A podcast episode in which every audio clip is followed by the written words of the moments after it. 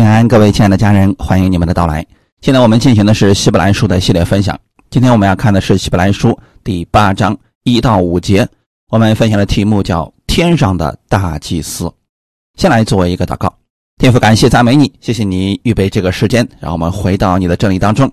借着希伯来书的分享，使我们更多的对耶稣基督有明确的了解，知道他是我们的大祭司，我们一切的祝福都是从他而来。借着今天的话语，让我们更多的认识你。圣灵亲自带领我们，使我们更新思维，都有所得着。奉主耶稣的名祷告，阿门。希伯来书第八章一到五节，我们所讲的是其中第一要紧的，就是我们有这样的大祭司，已经坐在天上至大者宝座的右边，在圣所，就是真帐幕里做执事。这账目是主所知的，不是人所知的。凡大祭司都是为献礼物和祭物设立的，所以这位大祭司也必须有所献的。他若在地上，必不得为祭司，因为已经有照律法献礼物的祭司，他们供奉的是本是天上事的形状和影像，正如。摩西将要造帐幕的时候，蒙神警戒他说：“你要谨慎，做各样的物件都要照着在山上指示你的样式。”阿门。作者在这里特别提醒信徒们，在他以上所讲论的事情当中，应当知道第一要紧的是什么。之前我们讲到了。圣洁无邪，高过诸天，照着麦基喜德的等次，凭神启示而立的一位完全的大祭司。不要把焦点放到了职分、神迹、权柄上，要放在耶稣基督的身上。他是我们的大祭司。所以，我们作为神的儿女来讲，无论是阅读属灵书籍，或者说聆听讲道，必须要抓住重点，不能本末倒置了。抓住什么才是最重要的点？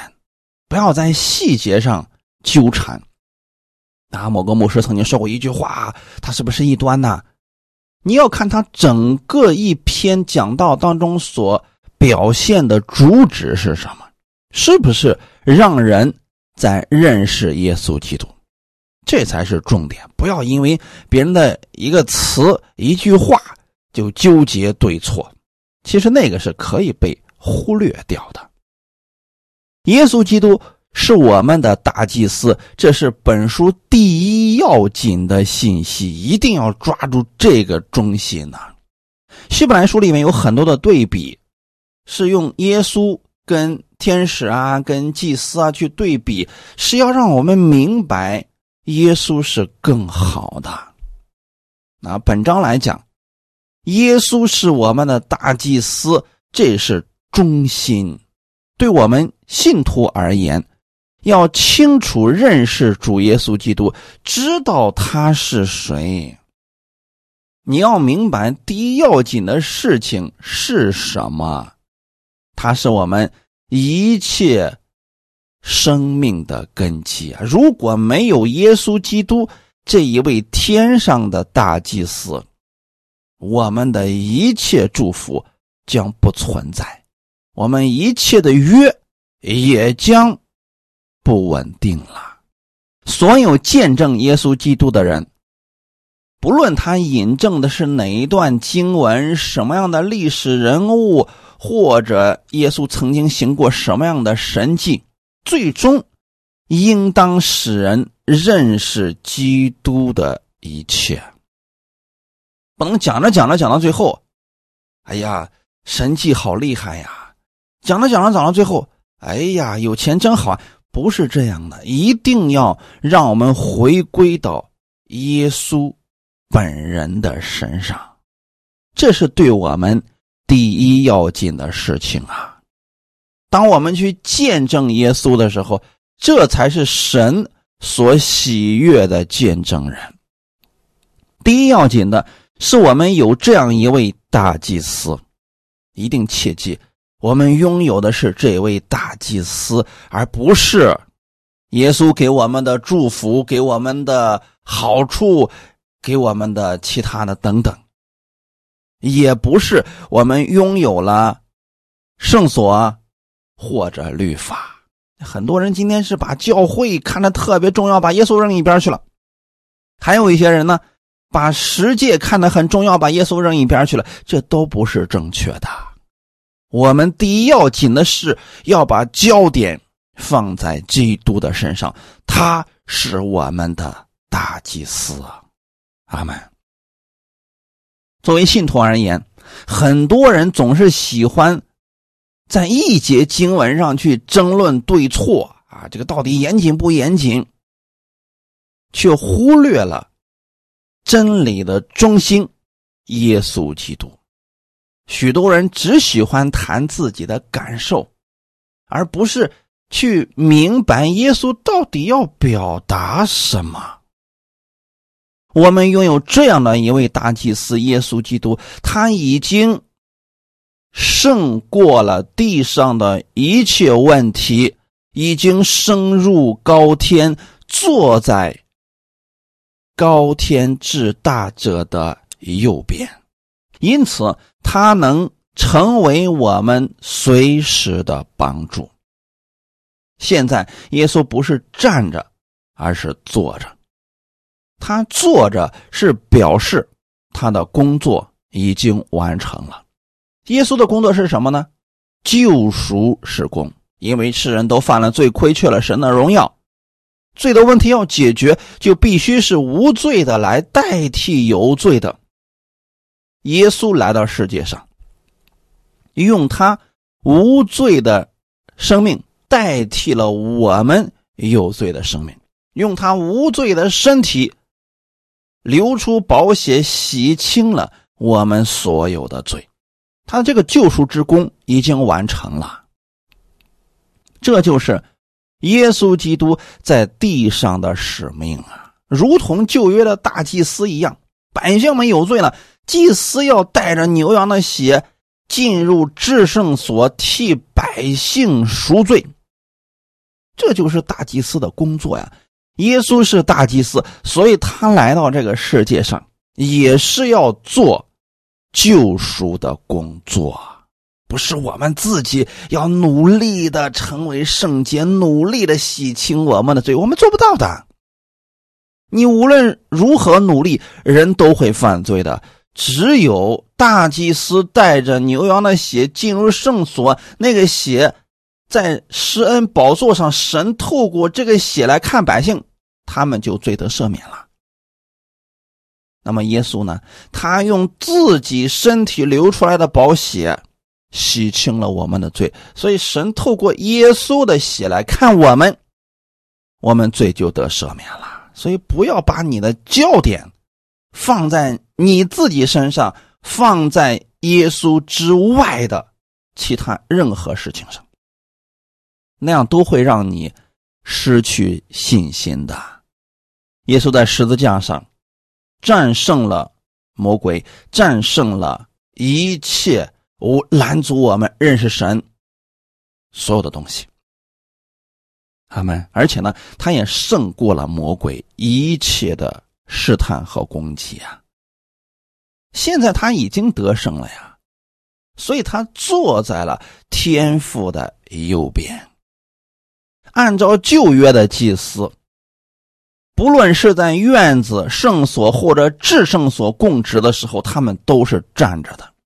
也就是说，在整个会幕当中，没有一张椅子让祭司可以坐下休息。所有的祭司都必须是站着侍奉神。阿门。但是我们的。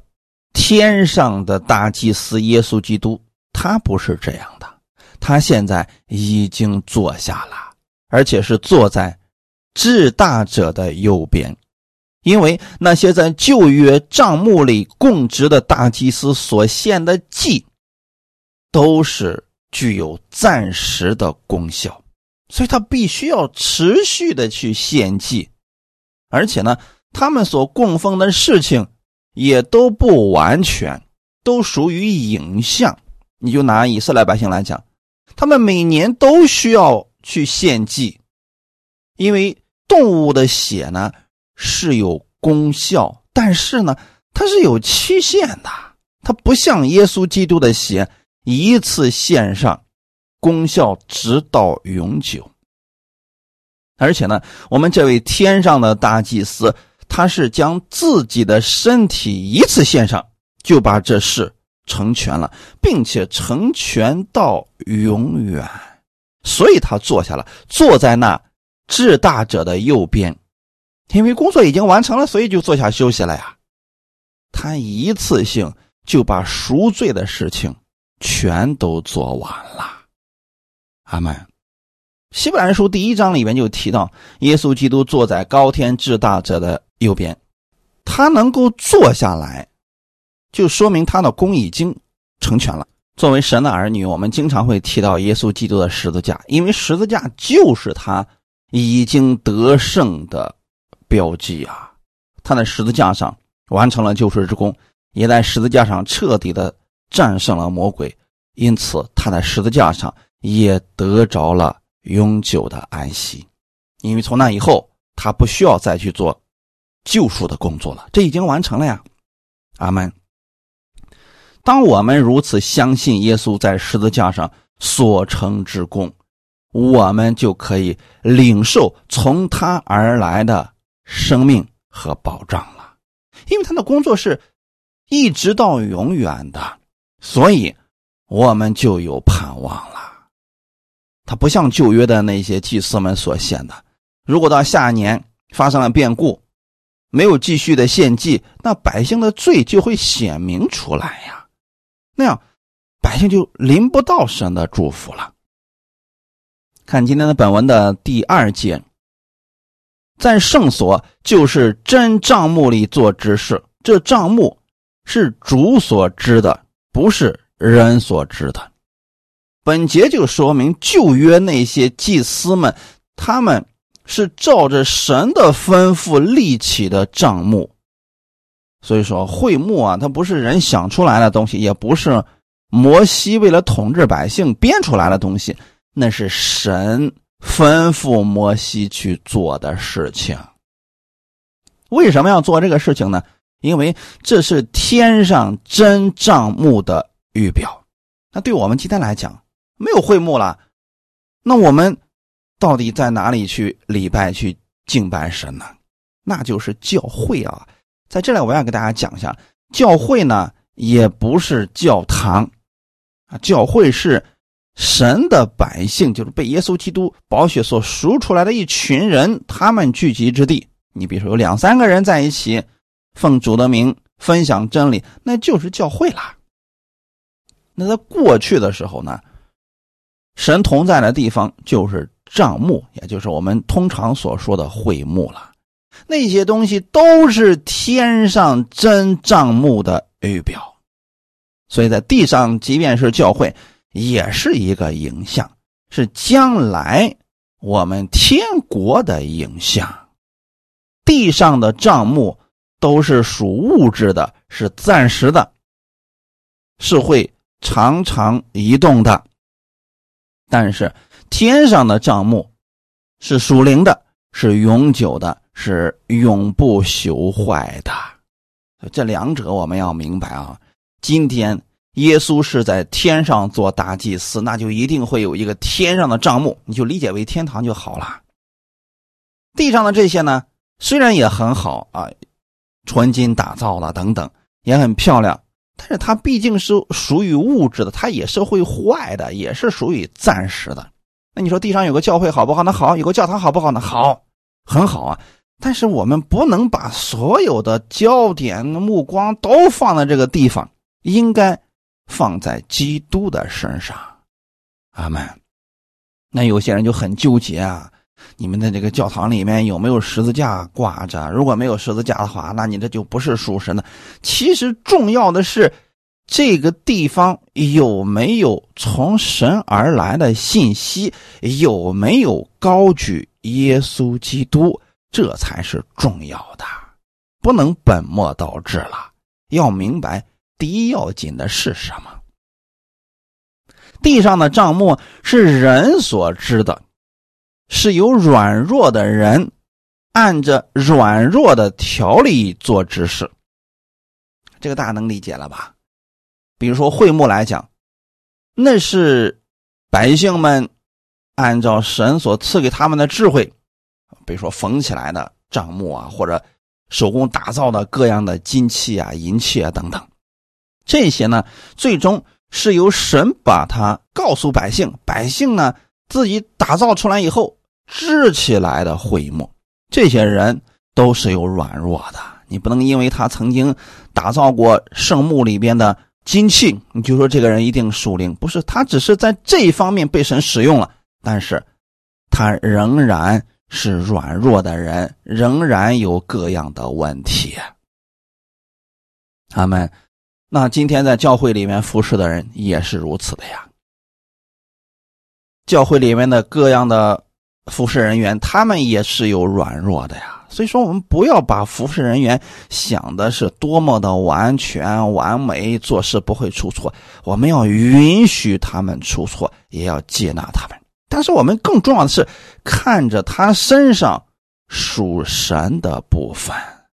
阿门！不要因为别人犯了一次错误，就一下子把别人定成罪人，从此以后他又再也没有资格去服侍。不应该这样去看别人的。只要别人愿意悔改。我们还是要接纳的，阿门。还有呢，在地上的账目当中是按照软弱的条例做指示。你比如说，在旧约的时候，他们是按照摩西的律法来做指示，就是摩西的律法怎么吩咐，他们就按照那些吩咐在会幕里边做指示。那到新约的时候呢？我们按照耶稣基督的吩咐，我们去做指示。所以现在比较起来呢，那耶稣基督的爱，它就不是软弱的条例了。所以这里软弱的条例指的是旧约的律法，不是律法是软弱的，是因为人无法遵守这些律法，显出了。律法的软弱，就是他不能帮助人，不能加给人力量，让人成为完全。但是呢，天上的真账目乃是主所知的。天堂可不是我们建造的啊，那是神所建造的，是耶稣基督亲自为我们打造的。所以耶稣复活以后对门徒们说：“我回去了，我回去为你们预备地方，预备好了呢，我就过来了。”所以说。天上的真账目是耶稣所知的，不是我们这些软弱的人去打造的。而且呢，天上账目里边的执事也不是我们这些有软弱的、有问题的人，乃是由那胜过魔鬼一切权柄、胜过死亡、胜过疾病的耶稣基督。他来掌权的，因为他是完全的，所以他们的服饰也是完全的。因为耶稣他是无罪的，所以他能做出最完美的事情。因为耶稣是有能力的，所以我们不用担心，我们遇到任何事情，他都会帮助我们的。地上的账目有隔开圣所和至圣所的幔子，为什么要这样呢？因为啊，至圣所不是人人都能进去的呀，那是一个完美的地方。如果普通的祭司进去，那是会被击杀的呀。就算是大祭司进到至圣所，他也必须先沐浴更衣洁净自己，那条例是相当的繁琐呀。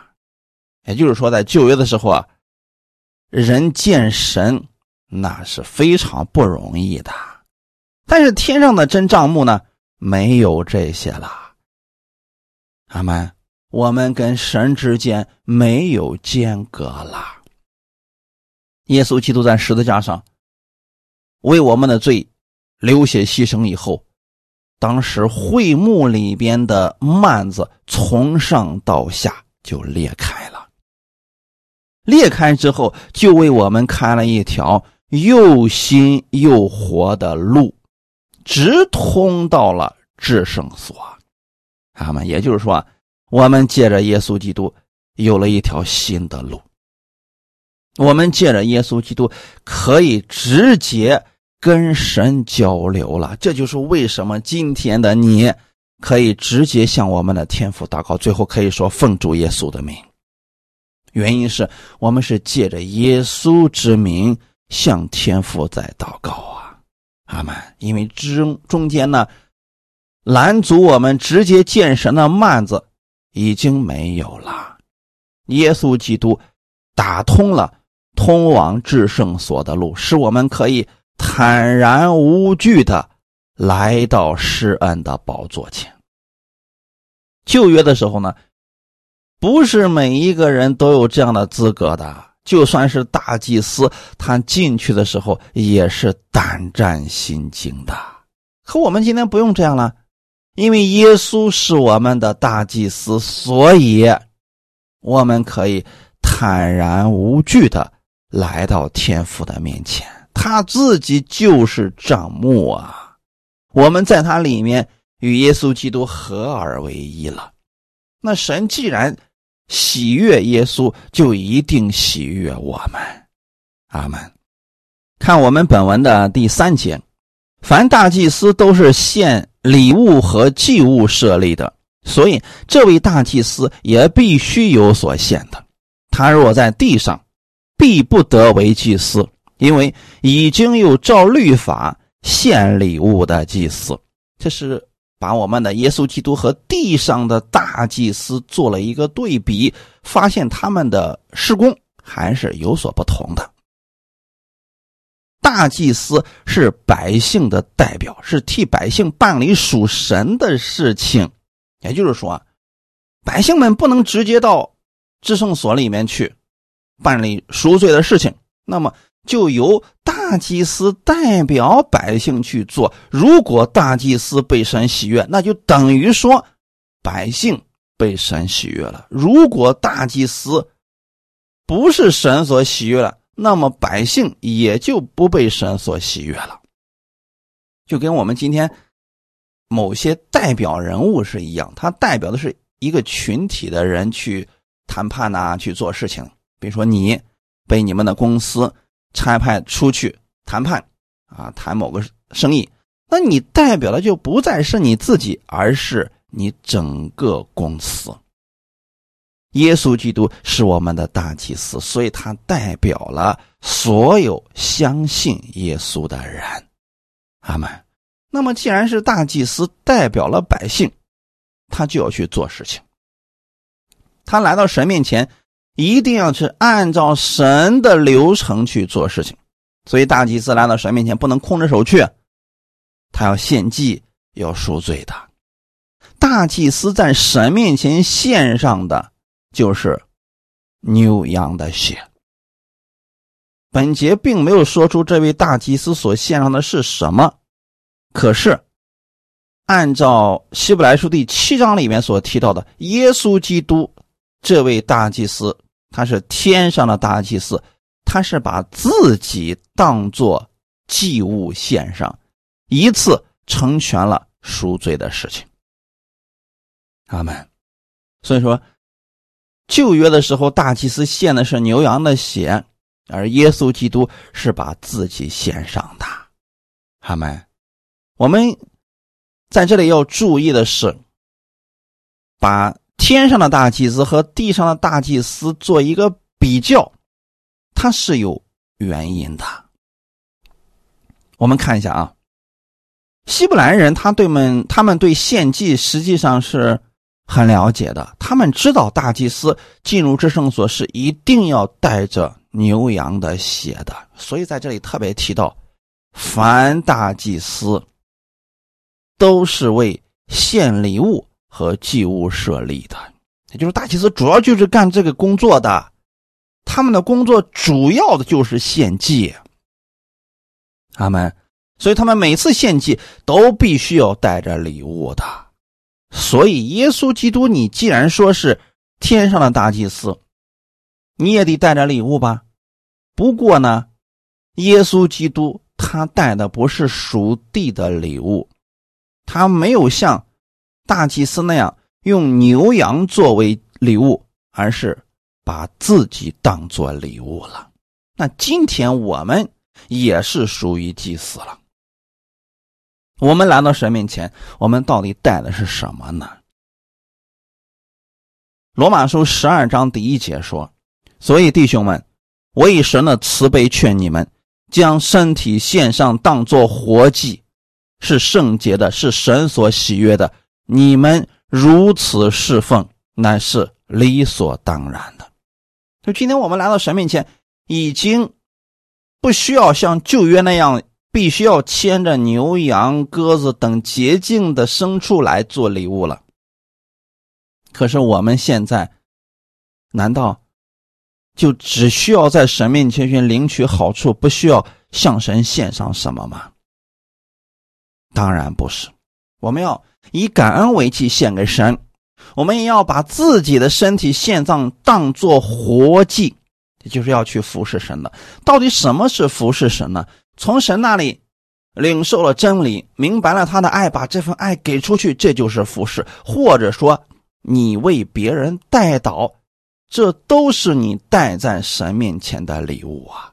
而这些都是以爱心为原则去做的。阿门。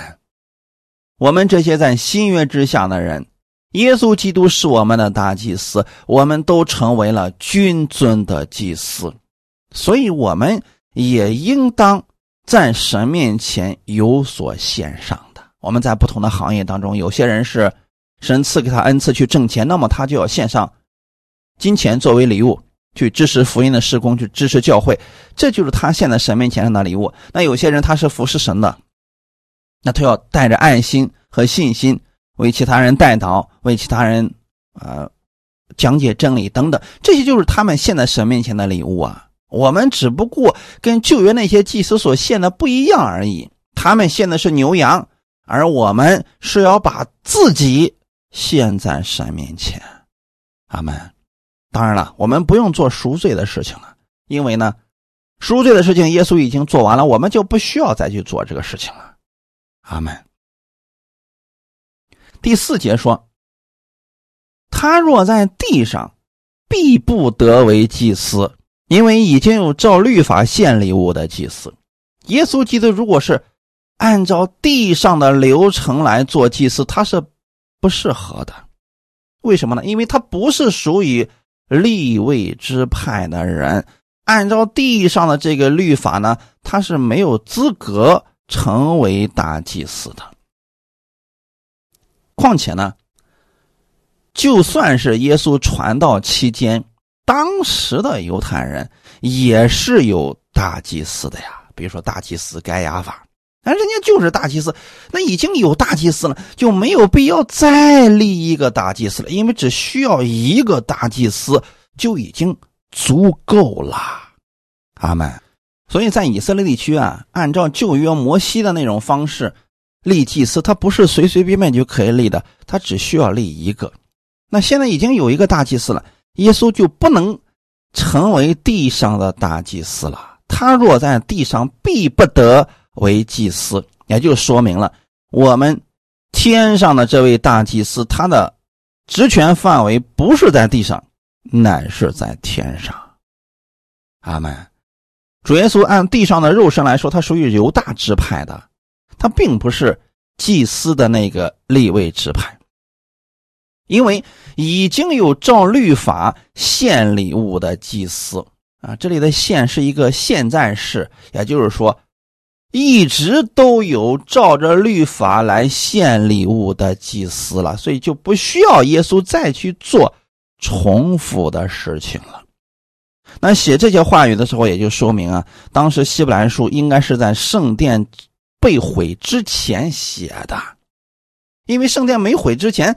就会有祭司不断的在献祭呀，阿门。所以说，希伯来书的写作时间应该是公元七十年之前，因为六十九年的时候啊，这圣殿就被毁掉了。作者在这里并没有谈到圣殿被毁的事情，因为圣殿被毁之后呢，这些献祭的事情也就停止了。既然作者在这里又提到了圣殿里面的献祭的仪式，那就说明当时圣殿还在。圣殿在的时候，耶稣的职权范围就不是地上的，那一定是天上的。阿门。所以在这点上，我们一定要明白了啊！耶稣不是来地上做王，也不是在地上做大祭司，他要。做天上的大祭司啊！如果基督在地上作为祭司，他就不能当祭司了，因为地上的祭司是要照着摩西的律法去献礼物，那就一定要带着牛羊这些动物的血。那耶稣自己他本身就是祭物，他不就冲突了吗？所以啊，他不是照这个律例去做大祭司的，阿门。况且呢？耶稣进入的圣所也不是地上人所建造的这个圣所呀。既然线上的东西不是属地的，那进入的地方也就不是属地的。所以圣经上称之为真帐幕。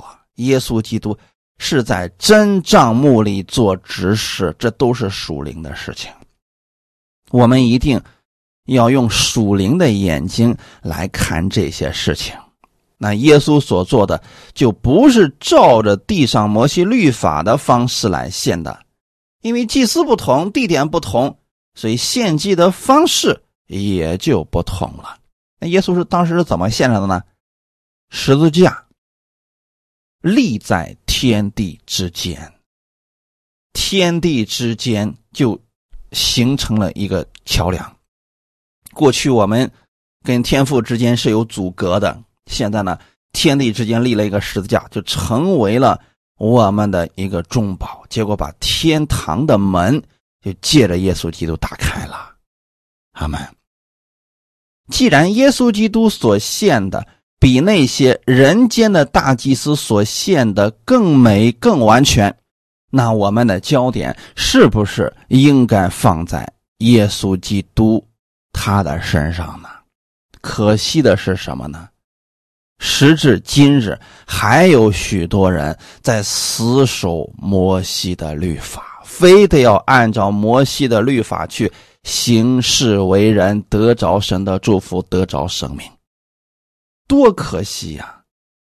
希伯来书他们真的应该好好的读一下，已经有一个更美的、更完全的圣所，已。已经有个更美的、更完全的大祭司，为什么不去听他的呢？还得要按照旧约的那种方式，按照地上的方式去献祭呢？所以说，在这里我们一定要明白了啊，耶稣给了我们一个更好的，那我们就应当追随这个更好的，不是废掉了过去的，是因为这个更好的已经包括了过去的。阿门。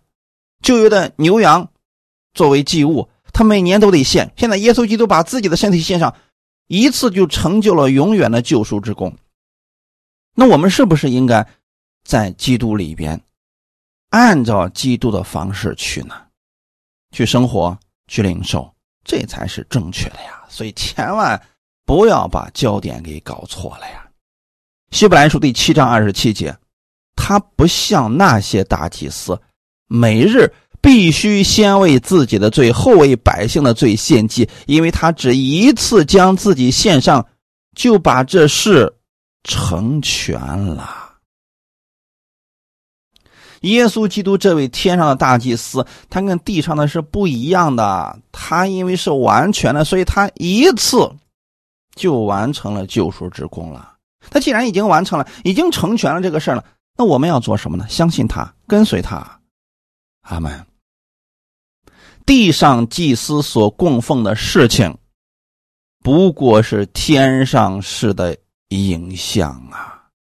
这节经文一方面是要说明地上祭司所供奉的事情是暂时的，当然也是有功效的，只不过它是天上那个真正的圣所的影像，就好像是今天的相片是一样的。那相片和真人虽然看起来很像，可是一个是生命，一个是活的，另外一个它就是一个图像而已。真人都已经到了，你为什么就要死盯着那个图像呢？虽然拍的很真很像，可它毕竟是个图像啊。当你去了解真人的时候，你会了解到比图像更真实的东西。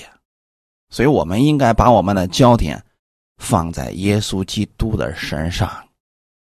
当你更多的去了解耶稣的时候，你就会了解到更多关于神的真理。阿门。我们的主将很多事情隐藏在旧约当中，其实就是为了让我们找出来，这都是在说明他的儿子将来有一天。要来到世界上，为世人的罪献上自己，还要复活，回到天上的真账目里边做我们的大祭司。那在这些事情上，神早已经给我们立了很多的图像，比如说，神就让摩西上山四十天，给他非常详细的介绍了如何去建造会幕。每一样东西是什么意思，都要给他讲明的，而这些都是属于相片儿，这叫图像。真正的实体是谁呢？耶稣基督。所以我们的家乡不在这个地上。如果你说，哎呀，这个地方已经很好了呀，将来的天国会更好。这个地上也不过。是一个相片而已，是一个影像。这些属物质的都是短暂的，你要把焦点放在天上的会幕，那才是永久的。哈利路亚。那神让摩西建造了会幕，让祭司去那里边供职，也是要引出实体耶稣基督。借着会幕里的服饰，是要教导人如何跟神交通，如何去侍奉神。所以那些规矩都是神定的，不是人想怎么服侍就怎么服侍，不是这样的。我们今天即便是在新约之下，我们也应当是效法基督而行啊！不是你想怎么祷告就怎么祷告，你想按照什么样的方式。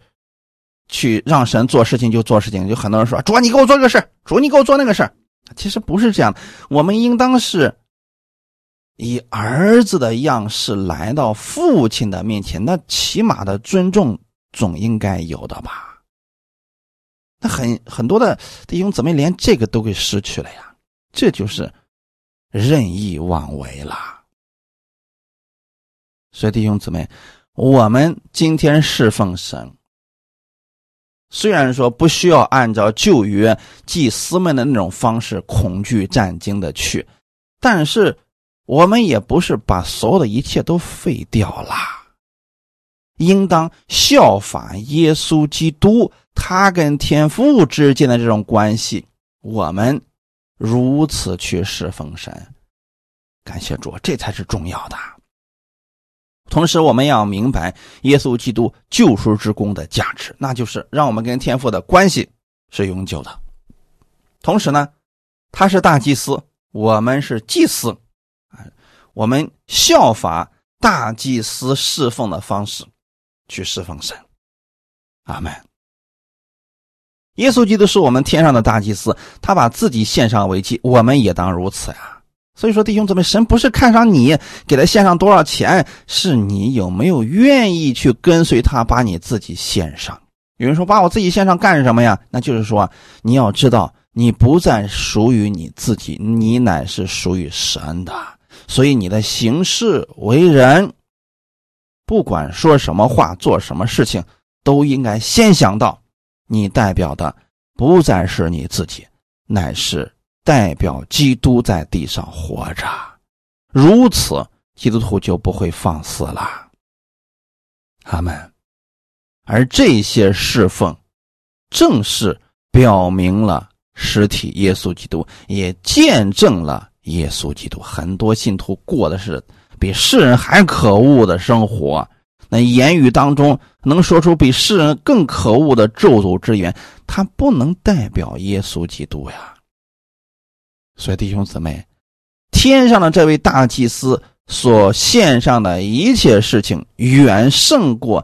当时摩西律法地上的祭司们，所以耶稣基督也不是照着地上的那些祭司们去供职献祭的，这就说明我们也不需要去效法在账目里的那些人的献祭方式，我们要效法的乃是耶稣的方式。所以你们要多读一读四福音书，看看耶稣是怎么做事情的。也要多读一读旧约的箴言，让你们有智慧，让你们知道神是什么样的一位神，他做事是有规矩的。同时，也要多读一读新约的书信，让你们知道遇到事情了应该怎么样去解决啊。他有一个原则，那就是以爱心为原则。这些事情我们不能乱的，你不能把旧约的废掉了。我今天在新约之下了，我什么规矩都不需要守了，这个是不行的。这个一定是。无法蒙福的，阿门。虽然是旧约那些是影像，但是它不是毫无作用呀。因为影像和实体它是有很多相似之处的呀，它不是违背的，对不对？就像你用相机拍来你自己一张相片，你会发现两个人是很相像的，它很多地方都是特别像的呀。它并不是违背的，不是说拍出来相片那跟你完全不像，那就不代表那不是你了。所以我们不能忽略了这个影像，同时更不能轻忽了实体耶稣基督。第五节，他们供奉的是本是天上设的形状和影像，正如摩西将要造帐幕的时候，蒙神警戒他说：“你要谨慎，做各样的物件，都要照着在山上指示你的样式。”在这里。作者再次拿出这节经文，是想告诉我们：旧约摩西他造会幕，是神曾经警戒他，什么意思呢？就是神已经告诉他，摩西不要自由发挥啊，我让你怎么造你就怎么造，关于尺寸大小怎么去使用，这些都要按照我吩咐你的，不能够自由发挥。所以今天我们在新约之下服侍神，也不能自由发挥，你发挥的。有人说我发挥了又怎么样呢？他没有任何果效啊！你比如说，当我们奉主耶稣的名医治病人的时候，病人就得医治。结果你非得用你的名字，那没有一点果效的。你可以说，当然神也不会惩罚你，但是不会有任何事情发生。很多信徒，他们也祷告了，也做事情，发现哎，不是想要那个结果，没有按照神所应许的那个结果出来，那你要调整一下，是不是里边有有水分太多了？是我们。完全没按照神的方式来，这时候怎么办呢？调整一下，按神的方式来，就一定会看到神话语的果效。切记，弟兄姊妹，神只对他的应许、他的话语负责。你说的话语如果超越了圣经、违背了圣经，神是不负责的。这点大家一定要明白了。就像当初的时候，神警戒了摩西：“你要谨慎。”做各样的物件，你说哪怕是一颗小小的栓模，你都得按照神的方式来。就哪怕是拴会木的绳子、橛子，这些都不能自由发挥啊！完全按照神在山上指示他的样式啊！这是一种警告啊！也就告诉我们，今天在新约之下服侍啊，不是可以。任意妄为的，你得按照神的方式来。所以，我们透过这些影像，是可以看出来神从未改变过。做这些物件的事情，是想告诉摩西以及当时的服侍人员，你们如何去服侍啊。那这里神给了摩西一个图像，就是真的让摩西知道了这个事情怎么去做。可能是神告诉他详细的制造方法，可能摩西的脑海当中已经有了这样一个啊图像了，所以他下山之后呢，就照着这个图像的样子，让人建造了会幕。那是一个庞大的工程啊，所以后来利未人进入之后开始服侍啊，祭司也进入开始服侍等等。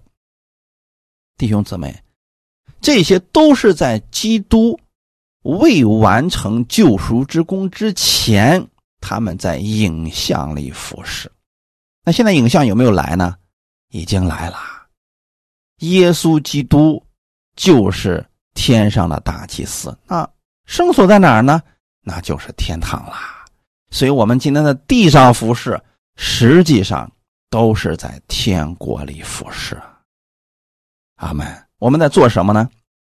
当世人有需求的时候，我们把他们带到耶稣面前；当弟兄姊妹有问题的时候，我们把他带到耶稣面前；当世人，当我们的弟兄姊妹软弱的时候，我们给他神的话语，给他们盼望，给他们生命。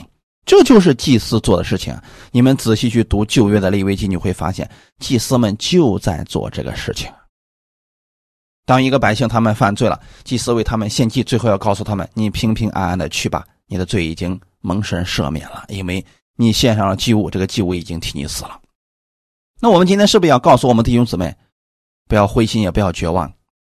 耶稣基督就是你的祭物，也是神赦免你罪的。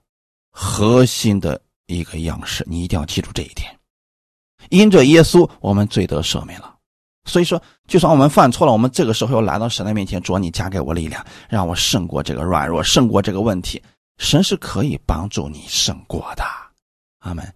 我们所有的服饰也不能任意发挥，乃要照着神的方式来。那怎么照着来的呢？多读圣经，你会知道答案的。